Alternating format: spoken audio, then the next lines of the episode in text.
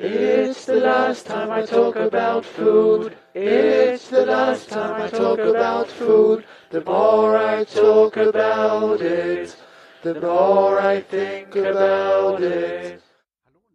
Hallo und herzlich willkommen zu Episode 22 des Zeitspeise-Podcast. Wie immer mit dem Christopher. Hallo. Hallo Kai. Und was hast du uns heute mitgebracht? Ja, nachdem du letztes Mal die Adventszeit, die Weihnachtszeit, äh, die kalte Jahreszeit mit dem Glühwein eingeleitet hast, ähm, folge ich dir in deinen Fußstapfen und rede heute über den Spekulatius, hm. den einen kleinen Gewürzkeks, der ursprünglich aus den Niederlanden kommt, aus, aus dem niederländischen Raum, Belgien, Niederlande, ähm, dort etwa seit dem äh, 18. Jahrhundert verbreitet ist und äh, wird auch dort äh, Spiculatie genannt oder ähm, im Französischen Speculos. Und äh, ja, das, ich habe mir so ein bisschen überlegt, okay, warum, warum ausgerechnet aus den Niederlanden? Und dann bin ich in so ein kleines Rabbit Hole, in so ein kleines äh, Hasen, äh, wie bei Alice im Wunderland, in so einen Hasenbau gefallen äh, und habe mich so ein bisschen mit der Geschichte des niederländischen Gewürzhandels beschäftigt, weil Spekulatius ist ja hauptsächlich, also was, was den Mürbeteig zum Spekulatius macht, sind ja die Gewürze. Und äh, wo haben die Niederländer so viele Gewürze her? Naja, sie haben sie mehr oder weniger gekauft. Ich würde, manche bösen Zungen würden, würden sagen, sie haben sie geklaut, nämlich aus Indonesien. Ähm, denn ab dem äh, 17. Jahrhundert hat, haben die Niederlande den äh, südostasiatischen Gewürzhandel dominiert. Bis 1591 war das noch ein Monopol, was die Portugiesen hatten. Dann wurde dieses Monopol gestürzt und es äh, bildete sich eine internationale Vereinigung von Händlern, äh, die dann den Gewürzhandel organisiert haben. Bis zum Fall des portugiesischen Monopols haben die Niederländer hauptsächlich sich daran beteiligt, indem sie innereuropäisch den Handel organisiert haben. Und ähm, diese internationale Vereinigung, die dann entstanden ist, das war dann äh, nicht so zum Vorteil der Niederländer und sie haben dann beschlossen, dass sie selbst mal nach Asien fahren und sich dort Gewürze beschaffen. Äh, und von 1595 bis 1600 legten 15 Flotten aus niederländischen Häfen nach Asien ab. Ähm, und 1602 wurde dann die Vereinigten Ostindischen Kompanie gegründet, ähm, also die ähm, Ostindische Handelsvereinigung, ähm, kennt man ja auch von den Briten, gab es dann die East India Trading Company, ähm, aber ähm, das war äh, eher so eine kleine Geschichte im, Ver äh, im Vergleich zur niederländischen Ostindischen Handelskompanie, äh, die dann ihr Hauptquartier äh, in dem heutigen Jakarta aufgemacht haben, also der Hauptstadt von Indonesien. Äh, damals wurde das Bat Batavia genannt. Ähm, wer vielleicht mal im Europapark war, da gibt es äh, eine oder gab es eine Attraktion, sie ist leider letztes Jahr abgebrannt. Ähm, da gab es eine Attraktion, nannte sich Piraten von Batavia ähm, ein, eine Kopie von Pirates of the Caribbean aus dem Disneyland, aber im Grunde ähnlich, also so eine Geschichte, wo so Piraten in Batavia einfallen. Aber Batavia, die Stadt, das ist das heutige Jakarta. Und ähm, ich finde das ganz spannend. Ich gehe jetzt mal ein bisschen weg von der Geschichte des Spekulatius, aber ich fand die diese Geschichte der Unabhängigkeit Indonesiens sehr spannend und ähm, mache da mal so eine kleine Tangente. Denn äh, Indonesien war tatsächlich bis ähm, 1942 äh, niederländische Kolonie. Dann wurde Indonesien von den Japanern besetzt, weil klar, Japaner waren Achsenmächte, Niederländer waren, stand, waren erobert beziehungsweise waren äh, alliierten Mächte und die Japaner haben dann äh, diese Indonesien, also die, die damals noch niederländische äh, Kolonie besetzt. Aber es gab schon seit Anfang des 20. Jahrhunderts eine indonesische Unabhängigkeitsbewegung, die ähm, aber immer wieder von den äh, Niederländern klein gehalten wurde. Also da wurden die politischen Führer ins Exil geschickt und ähm, klar wurde auch blutig niedergeschlagen, Aufstände, also das war alles sehr unschön. Und äh, als dann äh, Japan 1945 kapitulierte, war dann diese Unabhängigkeitsbewegung sehr schnell dabei, äh, die Unabhängigkeit Indonesiens auszurufen. Und äh, dann wurde 1945 die Indonesische Republik gegründet. Ähm, und als die Briten dort äh, ankamen und gesagt haben, ja, hm, hier in, äh, war japanisch besetzt, jetzt müssen wir hier mal besetzen, dann waren die Indonesier anscheinend schon so ähm, gefestigt in der Republik, dass die äh, Briten sich dann nur in diesen Städten so ein bisschen einquartiert haben und tatsächlich auch mit dieser frisch gegründeten Republik zusammengearbeitet haben. Die Niederländer fanden das aber gar nicht gut und hatten tatsächlich versucht, das hat mich sehr überrascht, 1948, zwischen dem 18. und 19. Dezember, gab es eine groß angelegte niederländische Militäroperation, um, ja, um die unabhängige Republik Indonesien wieder niederländische Kolonie zu machen. Und das fand ich doch sehr spannend, dass äh, nach dem Zweiten Weltkrieg da immer noch versucht wurde, Kolonien zu halten. Ähm, das Problem war, dass es dann äh, 18, 1948 schon die Vereinten Nationen gab, die dann meinten, naja, so machen wir das nicht mehr. Und unter großem Protest ähm, ja, der Weltöffentlichkeit ähm, haben die Niederländer dann von dem Plan Abstand genommen, äh, wieder eine indonesische Kolonie zu gründen. Und es wurde ein Verfahren eingeleitet, das bis 1950 äh, den Weg zu einer tatsächlich ratifizierten indonesischen Unabhängigkeit führen sollte. Und 1949 hat dann die niederländische Regierung quasi diesen Vertrag unterzeichnet. Und ähm, ich glaube, am 26. Dezember 1900 äh, 47, äh, 1949 äh, wurde dann die niederländische Fahne gesenkt und die indonesische Fahne gehisst und äh, das war der offizielle äh, Beginn der unabhängigen Republik Indonesiens. Und äh, ja, aber bis dahin hatten halt die Niederländer eine reiche Quelle an Gewürzen und haben das auch fleißig importiert und so entstand so im äh, 18. Jahrhundert der Spekulatius, der Begriff Spekulatius, dass man sich nicht so ganz äh, genau sicher, woher der kommt. Ähm, es gibt, also es gibt sozusagen die christliche Interpretation, dass Spekulatius vom lateinischen ähm, Spekulator kommt, also dem Beobachter, dem ähm, Aufseher, äh, und ähm, es ist quasi eine Referenz auf den heiligen St. Nikolaus, weil Spekulatius auch immer traditionell zum Nikolaustag gebacken wurde früher ähm, dass nämlich der heilige Nikolaus ja äh, dafür gesorgt hat, dass die Armen im Winter Brot haben und er kennt man ja die Geschichte, den Leuten Geschenke gegeben hat, den armen Leuten und ähm, quasi in Anlehnung an diese Brotverteilung des heiligen Nikolaus backt man halt dieses süße Gewürzbrot ähm, und das äh, früher waren traditionell auch die Motive, in das der Spekulatius gebacken wurde, äh, Szenen aus der Nikolausgeschichte. Also es war dann auch tatsächlich so, dass man ähm, diese äh, Spekulatius-Stückchen äh, aneinander rein konnte und dann haben die halt so die Geschichte der, des heiligen St. Nikolaus erzählt. Und ähm, ja, dann gibt's auch eine andere Interpretation, dass das von Speculum kommt, also dem lateinischen Wort für Spiegel oder Abbild, weil ja die Form, in die der Spekulatiusteig dann so gestrichen wird, ähm, äh, spiegelverkehrt geschnitzt werden musste, damit das quasi dann das Bild richtig rum ist.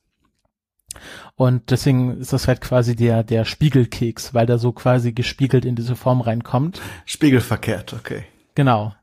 Ähm, und äh, ja, im 19. Jahrhundert kam es dann auch ins Rheinland. Also in Deutschland ist es vor allem im Rheinland äh, sehr bekannt und hat dort quasi die deutschen Ursprünge genommen.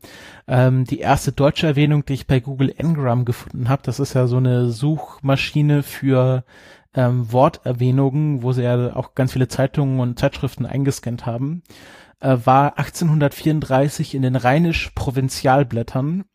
Es war so eine Art Konversationszeitschrift, also ähm, so wie ich das feststellen konnte, ähm, äh, haben dann Leute quasi da so Fragen eingeschickt und dann wurden die beantwortet und wieder kommentiert und da hat jemand gefragt, woher denn das, das kölnische Wort ähm, Spekulatius kommt und dann wird halt diese Geschichte mit dem Nikolaus erzählt und auch erwähnt, dass es kein, kein kölnisches Wort ist, sondern aus den Niederlanden eigentlich kommt. Und ähm, ja, und in, in Deutschland ist es ja ein traditionelles Weihnachtsgebäck. In den Niederlanden und in Belgien wird es tatsächlich ganzjährig gegessen. Und auch in Indonesien. Also da kommt quasi diese Verbindung wieder her. Auch in Indonesien ähm, ist Spekulatius ein ganzjähriges Gebäck, was dort gerne gegessen wird. Und ähm, jetzt Gibt machen wir. weißt du, ob das dann auch in diesen Formen äh, tatsächlich hergestellt wird? Weil man kennt ja diese Model, diese Holzmodel und diese äh, Motivkekse äh, halt. Äh, ist das in Indi Indonesien dann auch so der Fall? Das konnte ich jetzt nicht rausfinden, aber es ist auch schon länger nicht mehr so, dass nur diese Nikolaus-Motive gemacht werden, sondern auch, äh, dass man äh, gerade in Deutschland Schiffe irgendwie formt und Mhm. natürlich in den Niederlanden Windmühlen, dass es Wind, ganz- also das kennt man ja auch noch heute vom Spekulatius, dass es häufig irgendwelche Windmühlenmotive sind oder irgendwelche Tiere, Elefanten, Nashörner, also auch exotische Tiere. Ähm, und da, diese Sache mit, dass es quasi auf den Nikolaus zurückzuführen ist, dass es auch nicht äh, hundertprozentig überliefert ist, das ist quasi nur ein Interpretationsweg. Und ähm, ja, also ich denke mal, dass es in den äh, in Indonesien, wo ich jetzt gar nicht weiß, wie wie wie wie stark christlich die verwurzelt sind. Ich glaube, da gibt es auch eine große muslimische Mehrheit. Ähm, ich denke, dass die da vielleicht auch viel diese niederländischen Motive einfach äh, übernommen haben. Also ähm, äh, Windmühlen, Schiffe, Tiere, also gibt Oder unverfängliche geometri äh, geometrische Formen halt. ähm. Ja, genau. Ähm, zu den zu den zu den modernen Variationen des Spekulatius komme ich nämlich jetzt, ähm, denn da gibt es ja eine Firma, die viele von euch ja wahrscheinlich auch kennen, nämlich die Firma Lotus aus Belgien. Ähm, wenn man im Café sitzt, bekommt man ja meistens so einen kleinen äh, Keks, der so in so einer roten Verpackung ist. Und das ist meistens ein Keks, äh, ein, ein Spekulatius-Keks von Lotus äh, die nämlich ähm, ja so einer der größten Spekulatius-Produzenten in Belgien sind und vor allem in den USA bekannt sind. Also in den USA kennt man Spekulatius meistens unter dem französischen Begriff Speculoos oder Speculoos ähm, und auch unter dem Begriff Airline Cookie, also Flugzeugkeks, weil in den 1990er Jahren Delta da angefangen hat, jedem, jeder Mahlzeit einen Lotus Spekulatius Keks beizulegen. Und ähm, da, daher, das war quasi so der moderne Berührungspunkt der USA mit Spekulatius, deswegen nannten, nennen, sie, nennen ihn heute auch noch viele Airline Cookie. Und ähm, dieser Lotus Spekulatius, der hat auch gar keine, gar keine Form. Also das ist einfach ein, äh, ich würde sagen, keksförmiger Keks.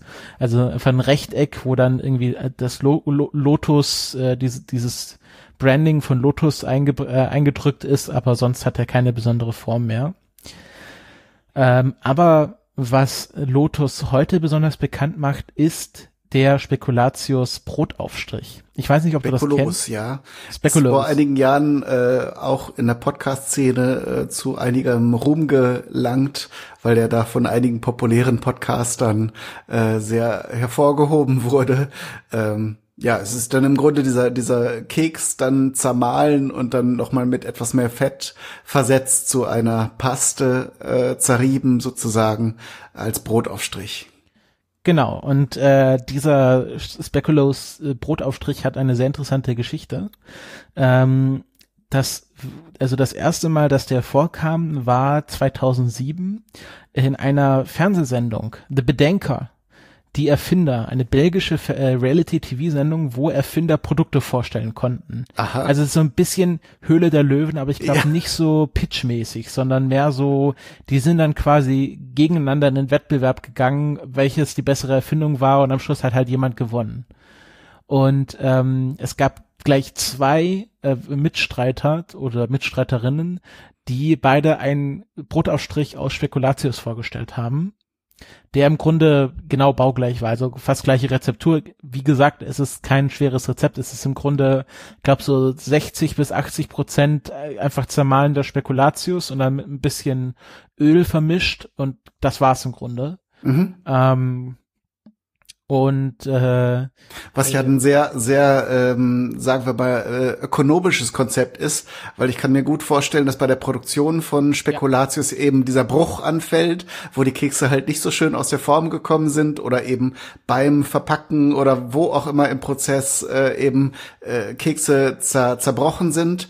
Und das ist normalerweise was, was entweder über den Werksverkauf abverkauft wird, äh, aber das ist, sind dann ja äh, minimale Mengen ähm, und wenn man dann sozusagen aus solchen ähm, Produkten, die ja vollkommen einwandfrei sind von der Qualität her, äh, noch ein Produkt entwickeln kann, dann hat man im Grunde eine, eine, äh, eine Gelddruckmaschine erfunden. Genau, das, also das haben sie auch wirklich erfunden, nicht nur, weil sie da mit Bruchware ähm, nochmal zu einem tatsächlich sehr beliebten Produkt machen konnten, sondern weil das denen auch wirklich aus den Händen gerissen wurde. Mhm. Also äh, ich glaube mittlerweile ist dieser Brotausstrich macht ein Drittel des Umsatzes von Lotus aus. Ähm, und äh, genau, gewonnen hat diese Sendung Els Shepherds ähm, und die hatte kein Patent auf dieses Rezept, aber sie war diejenige, äh, mit der Lotus gemeinsam dann quasi auch unter ihrem Namen das dann angefangen hat zu vermarkten 2008. Und die anderen, die auch diesen Brotausstrich in dieser Sendung vorgestellt haben, war, waren Danny DeMeyer und Dirk Desmet die schon ein Patent auf diesen Aufstrich hatten und ähm, natürlich dann Lotus äh, verklagt haben, weil mhm. äh, hier Patentverletzung. Das Problem ist halt, dass, dass äh, zwei Privatleute nicht so gut gegen ein riesiges Unternehmen ankommen, wenn es um Rechtsstreit geht. Na klar. Und sie haben da tatsächlich ähm, sich außergerichtlich geeinigt und die beiden haben dann Lotus auch das Patent überschrieben. Ähm, und dann hat Lotus natürlich angefangen, andere Leute zu verklagen, die äh, auch Spekulatius Brotaufstrich gemacht haben, weil es war wirklich, also als es dann auf den Markt kam in Belgien, im Grunde, das wurde morgens ins Regal eingeräumt und am Abend war einfach das ganze Lager leer gekauft das, das war 2008, 2000, ja, wahrscheinlich dann 2009, 10 international. Ich glaube 2011 war der USA, haben sie es dann in die USA gebracht. Das muss ein riesen Umsatzschlager gewesen sein. Mhm. Vor allem auch, gerade in den USA, war das eine sehr gute Alternative für Leute, die gegen Nüsse allergisch waren, aber sowas wie, wie ähm, Erdnussbutter auf ihr Brot haben wollten. Also das wurde in den USA auch als nussfreier Erdnussbutterersatz gehandelt. Ja, kann man sich gut vorstellen. Also wenn man sich die äh, äh, diese Gewürzkuchen vorstellt, die haben ja durchaus eine nussige Qualität. Ich wollte noch sagen zu diesen Airline-Cookies. Ähm, die Kekse an sich, die Spekulatius, äh, glänzen ja auch wie alle Produkte, die mit so vielen Gewürzen versetzt sind, eben auch durch eine hohe Haltbarkeit, so dass sie eben auch in, in Zusammenhängen, wo man eben sowas vorhalten muss, wie auch in, in einem Café, wo man sowas eben als Beigabe zu, zum Getränk äh, liefern möchte, äh, sich nicht über Haltbarkeitsdaten so große Gedanken machen äh, müsste wie bei einem kleinen Küchlein oder so etwas. Ja, genau das. Ähm, ähm, ich kann auch aus meiner Familie berichten. Mein Bruder ist äh, sehr starker Neurodermitiker und konnte halt gerade als Kind überhaupt nichts. Also er war im Grunde gegen sehr, sehr viel allergisch. Ähm, auch natürlich vor allem gegen Nüsse. Und ähm, der hat dann tatsächlich, haben meine Eltern dann diesen, diese Lotuskekse in so großen Gebinden gekauft, mhm. damit er immer einen Keks hatte, den er essen konnte, wenn wir halt alle Kekse gegessen haben. Ähm, und der, ich glaube, der hatte auch, der war dann, ist dann auch ganz früh auf diesen Lotus-Aufstrich-Trip gekommen. Ähm, also daher, daher kannte ich das aus meiner Familie, diese Lotus-Kekse. Und tatsächlich, ich glaube, eine Bäckerei hat das in den USA tatsächlich als Airline-Cookie-Spread verkauft. Ähm, also jetzt nicht Lotus selber, aber äh, ich, wie hieß die, ich glaube, Willems Bäckerei also es waren alles Belgier, die dann, die das verkauft haben. Ähm, äh, die haben das tatsächlich als Airline Cookie Spread vermarktet. Wahrscheinlich, weil Speculoos mittlerweile Trademark äh, irgendwie sowas geschützt ist. Oder dass du, dass du im Grunde, dass du zumindest keinen Brotaufstrich aus Spekulatius Speculoos nennen darfst. Äh, weil das sich das irgendjemand bestimmt gekrallt hat.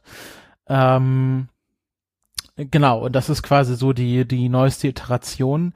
Ähm, was ich jetzt äh, in dem Zuge auch erfahren habe aus einem Artikel von der New York Times, war, dass dieses, dass man sich Spekulatius aufs Brot tut, schon länger bekannt ist, nämlich sie schreiben, dass da äh, Blue-Collar-Workers, also Arbeiter, leider stand da nicht dabei, ob das jetzt in Belgien war oder in den USA, ich vermute mal in Belgien, Niederlande, weil die hatten ja das ganze Jahr Spekulatius, dass die das ähm, sich morgens, also äh, eine Scheibe Brot mit Butter schön drauf bestrichen haben und dann ein paar Spekulatius dazwischen gelegt haben und bis es dann Mittagsessenzeit war, wurde dann von der Butter der Spekulatius so weit aufgeweicht, dass es im Grunde eine Paste war. Mhm. Und das war anscheinend ein günstiger Ersatz irgendwie für Käse oder Fleisch, äh, dass man sich aufs Mittagessen Brot gelegt hat. Und das war halt auch was, was irgendwie satt gemacht hat und gut geschmeckt hat. Ja, und wahrscheinlich auch hier zu Zeiten, wo nicht in jedem Haushalt ein Kühlschrank gestanden hat, eine Sache, die man im Vergleich zu Wurst, Schinken oder Käse äh, einfach vorrätig halten ko konnte. Ne? Genau. Wo, wo ich auch sagen muss, ich muss diese Geschichte so ein bisschen anzweifeln. Also ich fand sie ganz spannend, aber was, was ich natürlich auch gelesen habe, dass gerade in Deutschland nach dem Zweiten Weltkrieg Spekulatius unheimlich ähm, teuer war, mhm. weil man halt ähm, einfach an diese, also war halt teure Zutaten, äh, teure, teure Gewürze irgendwie, die man da machen musste. Maschinelle Herstellung war auch noch nicht so verbreitet, also wahrscheinlich auch in der Herstellung relativ teuer. Die waren dann so teuer, dass man die ähm, einzeln verkauft hat. Also das von der Bäckerei, die einen Spekulatius für, ich habe, äh, glaube ich, eine Anzeige von aus äh, kurz nach dem Zweiten Weltkrieg gesehen aus einer Zeitung, wo du für 80 Pfennig ein Spekulatius dir kaufen konntest. Wow. Das ist so für heutige Verhältnisse ein ganz schöner Kurs, ne? Ja, aber wo ich, wo man sich bedenken muss, das war halt nach dem Zweiten Weltkrieg. Also ich, ich äh, es ist immer eine sehr interessante Geschichte von meiner Oma die ja auch in Nordrhein-Westfalen groß geworden ist, die hat zu ihrer Kommunion eine Mandarine geschenkt bekommen. Das mhm. war die, also soweit ich weiß, die erste Mandarine, die sie je gesehen hat. Ähm, so wertvoll war die. Und sie wurde dann gezwungen, tatsächlich, diese Mandarine den Nonnen zu geben. Ah. Also quasi Kommunion und man, man gibt ja dann quasi auch den Geistlichen was und dann musste sie diese Mandarine, ich hoffe, ich erzähle jetzt nichts Falsches, meine Eltern hören auch diesen Podcast. Ja, dann gibt's vielleicht in der nächsten Folge Kurskorrektur. Ich glaube, meine Oma selbst hört sogar diesen Podcast. Ähm, musste sie diese spenden. Also das war schon, damals kann ich mir gut vorstellen, dass so ein Spekulatius so teuer war. Mhm. Vielleicht weiß meine Oma, äh, falls du das hörst, ähm, äh, kannst ja noch mal selber erzählen, vielleicht kennst du ja Geschichten von Spekulatius. Auf jeden Fall, ähm, ja, war das nach dem Zweiten Weltkrieg gerade in Deutschland äh, ein sehr teures Produkt und äh, erst so mit äh, klar Gewürze werden günstiger und äh, Herstellung, maschinelle Herstellung hat sich vereinfacht und heute kannst du dir ja einfach ein Kilo Spekulatius einfach so kaufen und ja. äh, äh, hinstellen. Genau. Aber auf die Geschichte der Gewürze werden wir sicher hier und da nochmal ähm, detaillierter eingehen. Da hast du heute nochmal schon einen sehr schönen äh, Einstieg gegeben. Aber ich finde das auch sehr spannend. Heutzutage haben wir in den Supermärkten äh, ganze Regalwände voll mit exotischen Gewürzen, die wir wie selbstverständlich äh, verwenden. Ich selbst kenne das noch so aus meiner Kindheit. Äh, da war Ingwer jetzt auch nicht omnipräsent. Heutzutage mit asiatischer Küche, die ja dann auch zu einiger Beliebtheit gelangt ist, ähm, findet man das auch in jedem, in jedem, in jeder Gemüseabteilung. Ähm, aber da äh, werden wir sicher noch mal ganz, ganz gezielt drauf eingehen, auch auf Zimt und auf äh, Nelken und solche Dinge. Da sind sicher noch mal ganz, äh, ganz viele einzelne spannende Geschichten damit verbunden. Ja, auf jeden Fall. Also ich kenne, ich kenne auch, das hat jetzt nichts mit mit äh, teurer teuer zu tun, aber ich weiß noch, dass als ich jung war, da kam das gerade so mit Stevia auf. Ja. Und da hatte das noch keine Nahrungsmittelzulassung in in Deutschland. Und ähm, jetzt hat mir die Becky neulich erzählt, ähm, dass sie äh, ja damals, als das so aufkam, gerade in Israel war. Und in Israel war das schon lange bekannt. Und dann haben sich die Leute Stevia-Pflanzen aus Israel heimlich mitgenommen, damit mhm. sie auf ihrem Balkon Stevia-Pflanzen ziehen können. Also wer Stevia nicht kennt, das ist so eine Pflanze, die so einen sehr süßlichen Geschmack hat, gerade wenn sie getrocknet und pulverisiert ist. Und das wird dann so als ähm, ja kalorienarmer Zuckerersatz genommen. Also so ein bisschen auch was so eine Alternative zu Aspartam. Und ähm, ja, das habe ich auch mal probiert. Es hat halt schon, es ist einfach, Zucker ist halt nur süß und Stevia hat immer noch so ein bisschen so einen Eigengeschmack. So ein deswegen, Kräutergeschmack noch dabei. Genau, so ein, ja, genau. Deswegen das mag ist auch nicht lange her hier in Deutschland, dass das hier als Zierpflanze vermarktet wurde und sozusagen nur die eingeweihten Menschen wussten, dass man das zum Teesüßen nehmen kann.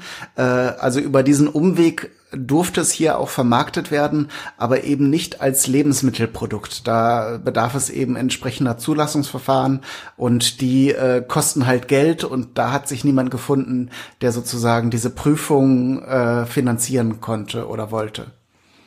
Ja, genau. Gut, das waren, waren meine Ausführungen zum Spekulatius. Sehr schön.